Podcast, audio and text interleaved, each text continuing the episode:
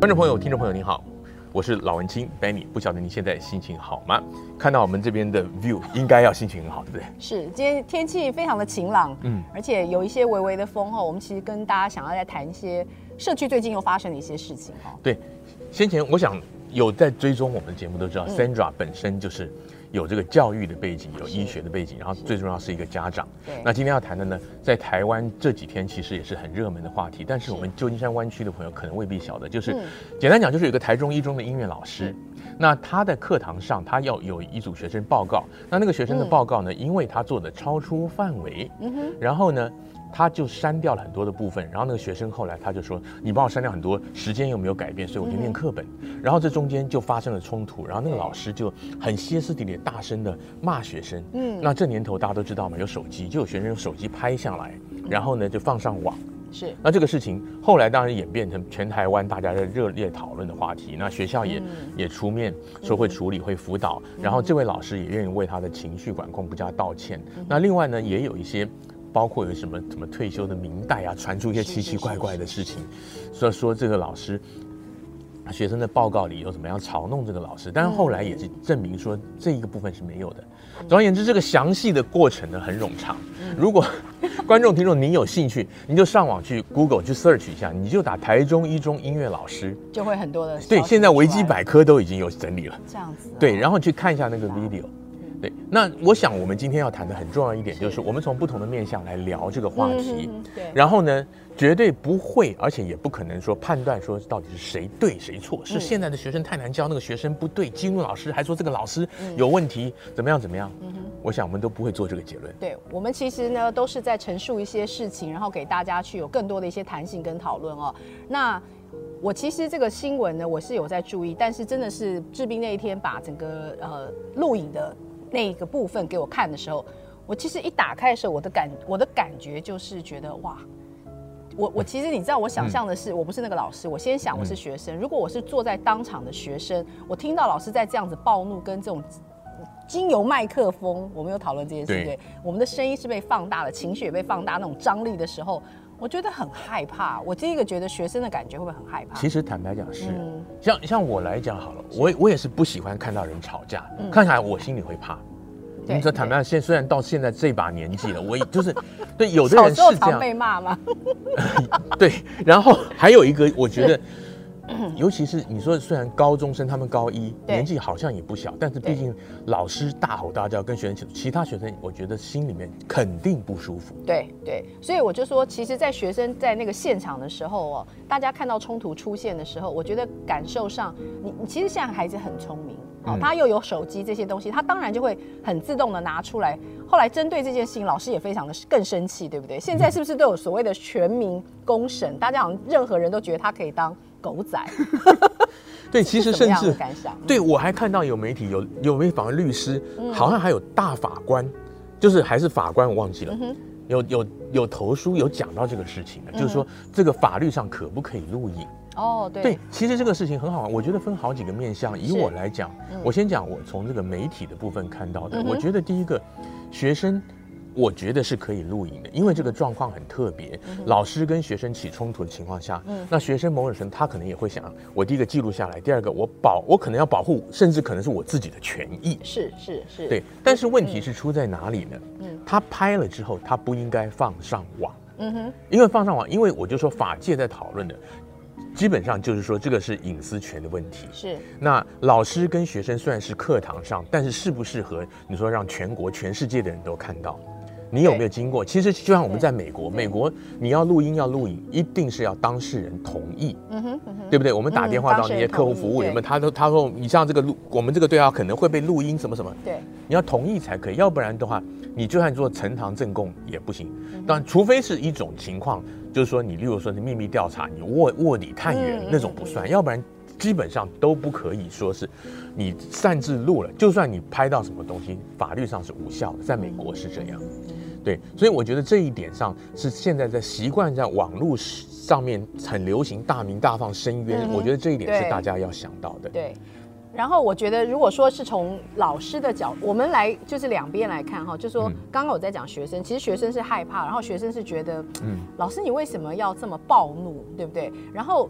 在 teenager 这段时间，我常常在跟很多家长或老师讲，就是说 teenager 这段时间，孩子他的五官是整个放大的，那个放大的方式是你无法想象的。也就是说，你随便跟他讲一个很简单的事情，例如说，哎，你今天喝一下这个水，他就会问你说，为什么要喝这个水？嗯，然后啊，你用一下这个杯子很好。他说我不喜欢这个杯子，我就是要别的。然后他们的神色态度都很明显。对，然后他就是好恶很容易看。对，然后他就是没有要让你的意思。那有的时候我觉得说，哎，妈妈如果刚好她的更年期碰到小孩子的青春期，这就是最大的一个冲突的开始。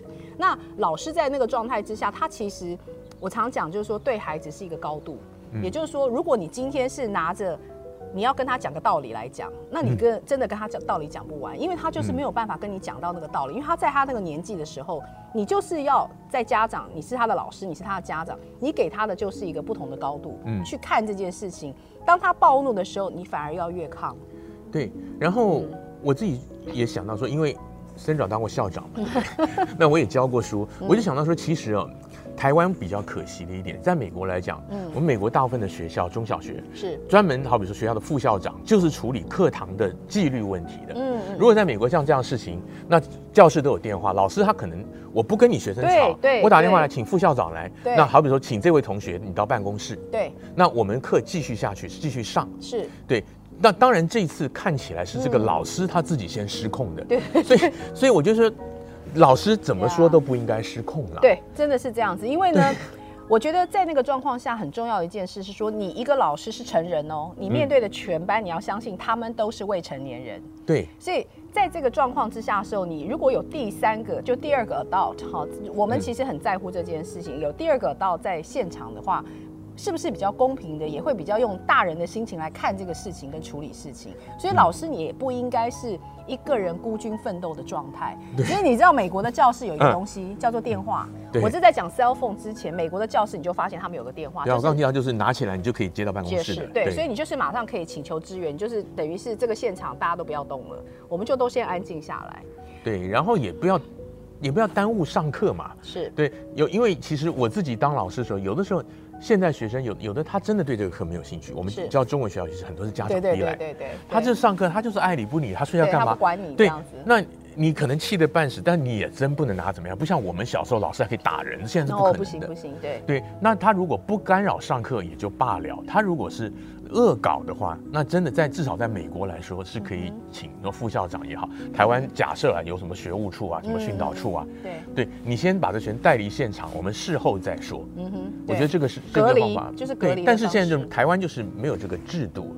然后我觉得台湾的制度还有一个很可惜的一点，就是说这一次的事情，我看到报上，学校马上就发了声明，然后会提到说会辅导全班的同学，不光是当事报告的人，也包括其他同学，因为他们心心里可能也受到一些 shock。我完全同意，但是好像从来都没有人提到说有没有去辅导一下那个老师。对对，因为我我个人会觉得说，一个成年人的老师，他假如教了三十几年书的话，他除非他是。经常失控，在学校都出了名的。其实如果这样呢，就是不适任了。那反过来讲，他如果不是偶尔或者即即使他经常失控，好了，我觉得学校都应该要去了解他为什么失控。说不定他有什么事情让他很烦心，他家里出了什么困难，或者说甚至他的年龄，例如说更年期，其实不要开玩笑，男生也有更年期嘛，对不对？很多人都只知道女生有更年期，男生其实有。到那个年纪，他教三十年书，我算过，他如果是。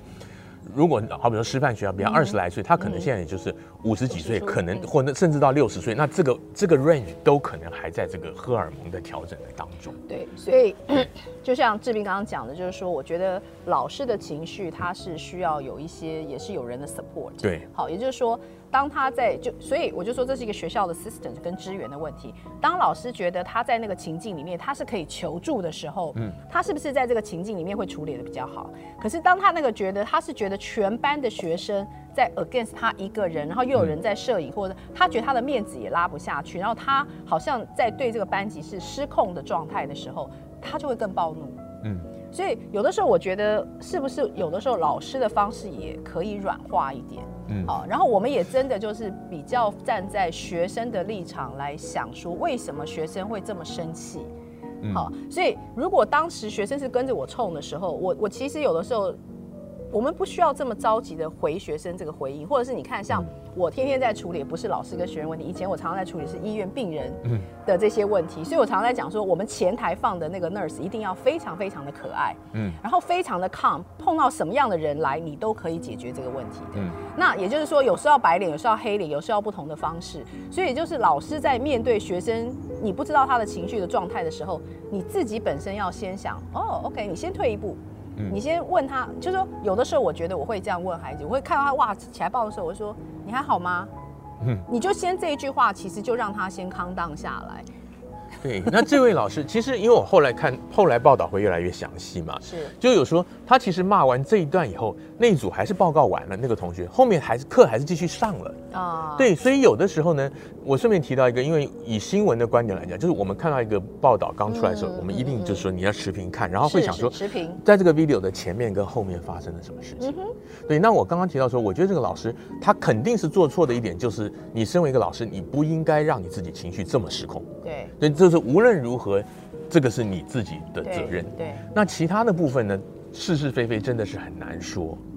你觉得有一件事情是不是很有趣哈？就像我的人生分两段，嗯、我这样讲，就是我的人生前一段在来美国之前哈，有的时候我们在家里很习惯跟我说我自己，嗯，我也很习惯比较大声的会跟我妈妈沟通，啊，这样讲大家懂意思。嗯、然后呃，可是我到了美国来之后。呃，我跟我先生，或者是跟美国所有的一些人的运作方式，嗯、因为美国人是没有人会这样大声讲话或吵架，大家会害怕的。正常人的对，正常我们就会这样这样讲就是。嗯、可是有的时候，我觉得在台湾的很多家庭里面，大家很习惯是啪啪啪直接的话就会出来，好像不管你是谁。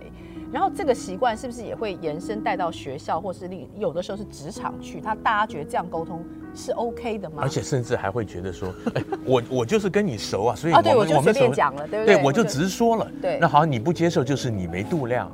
对对，但是其实讲话本来就是要有一些我们讲沟通的技巧了，因为你所谓的直说，你觉得很直，但是对方如果对人家一开始听到的，也许他的情绪就被你调动起来之后，他就很难听进去了。对。所以你看，老师又会觉得说，我其实都是为了你的好，然后我教了这么多年，我这么有经验，你这个小毛头算什么？我觉得我们老师常常不小心就会有这种感受给孩子，但是我们并没有把他当成是一个我们可以 respect 他是一个小小的人，但是他还是是一个人。所以像这个报告这件事情，我们来讲的话，就是说，如果我今天是这个老师的话，我要删孩子的一些东西。你知道，我们因为当老师的人很习惯，就是作文拿来改，然后。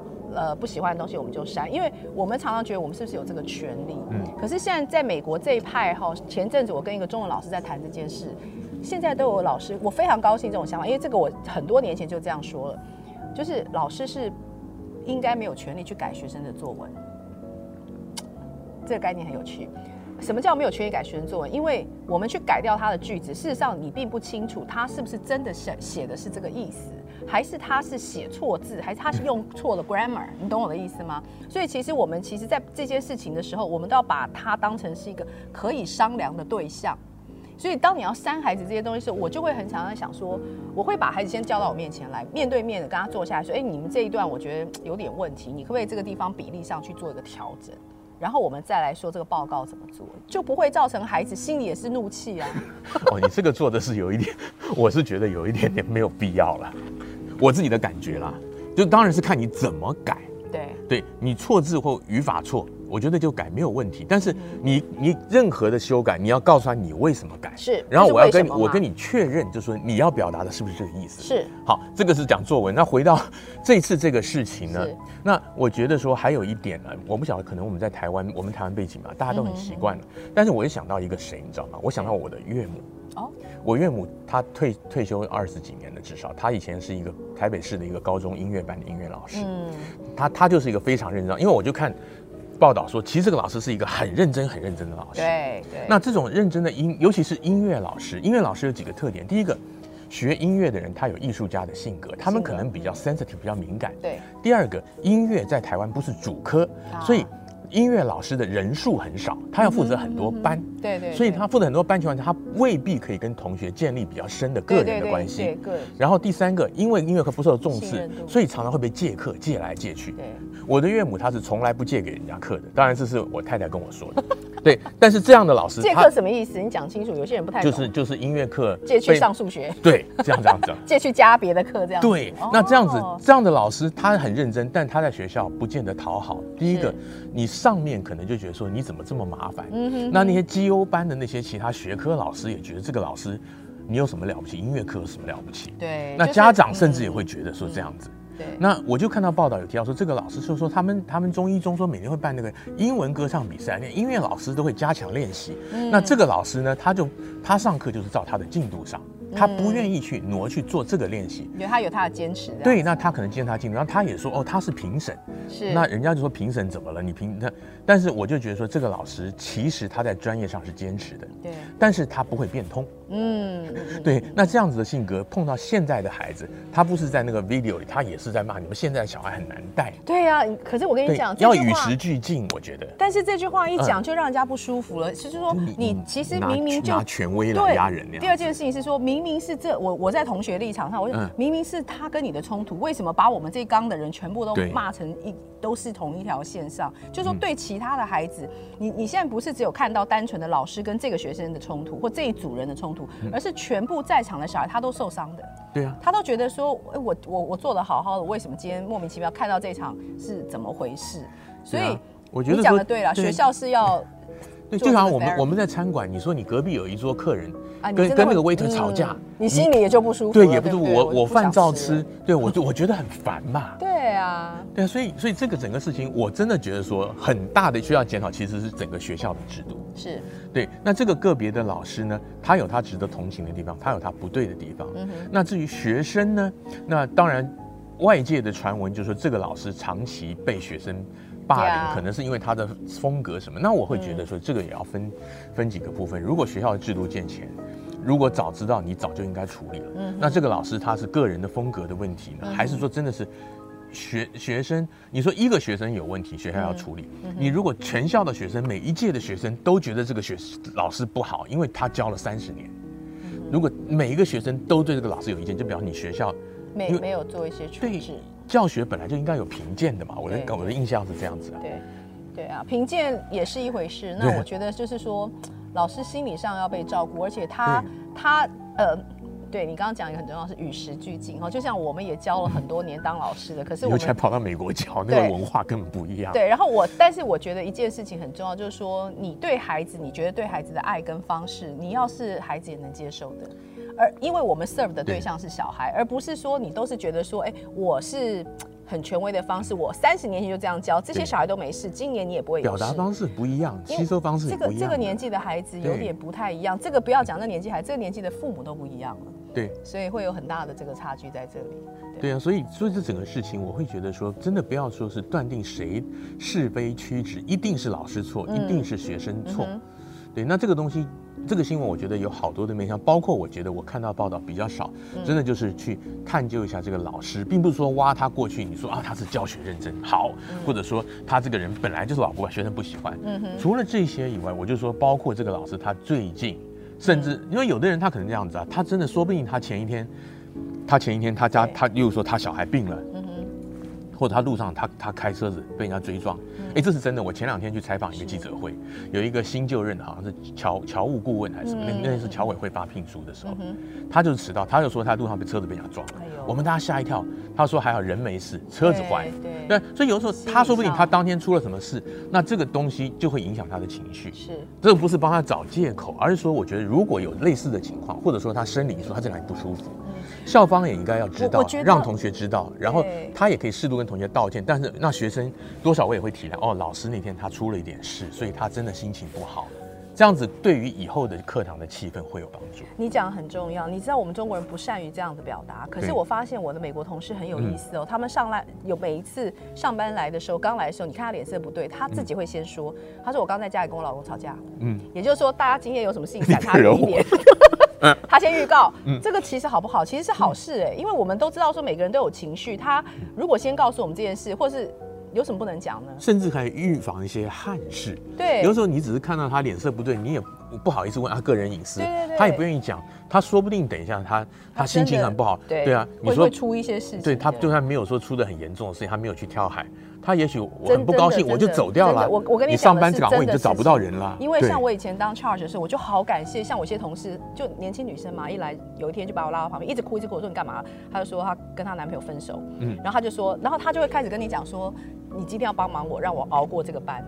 我好喜欢这种感觉，我就是真的跟很多朋友讲说，真我们有的时候也要理解老师。如果说老师今天上来说，例如说我家的宠物。死掉或怎么样？对，我心里今天真的很不舒服。大家一起帮忙我，我觉得那个氛围很好啊。对，而且我觉得说，大家都不要 不要以为说，好好比说，因为 Sandra，你你刚刚讲的是在医院嘛，护理师嘛，对对对，你不要觉得哦，医生、护士、医生其实还好。台台湾大概华人不太不会把医生列进去，就是觉得好像护士跟老师都是应该无比的爱心。我跟你讲，你永远都是笑嘻嘻，都是耐心。人都有情绪，对啊，你你会出事情，你会不开心。他当老师的，他也他也不是天使，他免不掉，对。所以呢，我们今天讲到这边，我是觉得为这个老师呢，呃，感到这件事情觉得很遗憾，但是我还是蛮愿意支持我们很多老师，因为很多老师是很辛苦的在做每一件他觉得对孩子好的事，只是说我们这个时间上有的时候与时俱进，我们理解孩子其实就是孩子，所以在他跟你争执的那个当下。我们真的高度放高，我们就让他了吧，然后再去再去做后面的处理跟辅导。你说对，然后真的是与时俱进。我觉得学校的 老师的观念也要改，那学校的制度也要改，包括其实我刚刚讲，我们讲美国的这些制度是行之有年，也不是新出来的。对，对，台湾也许在这个方面现在越来越讲讲究，就是等于说小等于说年轻的孩子让他们自由发挥，也尊重他们的人权的情况下，那也许有一些补强的措施。然后有一些你说老师跟学生现在已经不错了，还会去辅导。全班学生，以前我们那个老师 老是揍人，第二天照样来，那谁管你？现在进步很多了，对，但是还是有很多改善的空间，不管是老师还是学校，那包括家长也是。我觉得最后附带一条，也就是我看到报道，家就有一些家长还不错，有家长甚至可能有就碰到媒体，也出来帮那个老师讲话，对，而不是说一味护着孩子，对对，你不要千万不要变那种虎爸虎妈，什么东西啊？我们家的小孩这么乖，怎么可能？一定是这个老师不对。对，事情事情发生，只要有冲突，一定。都是两边都有一些问题，所以我们都冷静下来的时候，就是互，我觉得常常就是互相道谢、互相道歉。嗯，那这样子的话，那个路才可长可远。其实没有一个人是完美的人。我们每天，尤其在 COVID 这段时间来，我也真的是觉得说，很多时候我们做的不好的事情，就每天给自己一个新的机会。对，那最后一点提到，让对于旁观者、吃瓜群众、读者、观众而言呢，让子弹飞一会儿。嗯，不要一看到新闻一冒出来，马上就开始留言呐、啊、骂人呐、啊，然后开始判断是非。因为我觉得有时候你报道好几天，你就开始知道这个事情、嗯、哦，常常是原来跟你想的不一样。不一样。那还有一个就是说，甚至就是报道在有有些东西你不是当事人，你不知道。就像人家讲清官难断家务事情一样。然后最后一点，这个事情我们是旁观者，你不要太投入，关你什么事？我们可以从中间思考一些，像我们刚刚讲到的部分，对于我们自己，对于我们的整个体制，对于社会，给一些好的正面的东西。但是你对于个人的一些指责，或者说其他的一些情绪伤害，对你说网友常常看了一个新闻留言，然后双方就吵起来，你怎么可以支持这种老师？那你 你让你看没有看那个学生的什么德行？吃瓜群众在打，对，那瓜都掉了一地，多可惜呢。对啊，好了，干杯，今天就讲到这。OK，我们下次再聊，谢谢。